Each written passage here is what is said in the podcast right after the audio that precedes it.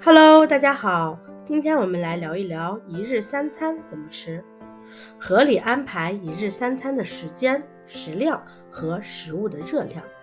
进餐要定时定量，早餐占全天总热量的百分之二十五到百分之三十，午餐占百分之三十到百分之四十，晚餐占百分之三十到百分之四十。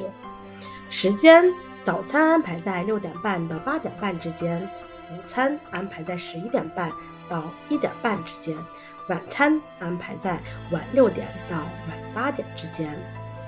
天天吃早餐要保证早餐的营养，午餐要吃好，晚餐要适量，可根据自己的职业劳动强度、生活习惯进行适当的调整，不暴饮暴食，减少在外就餐。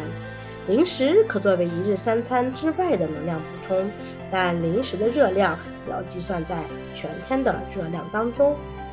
你记住了吗？下期见哟，拜拜。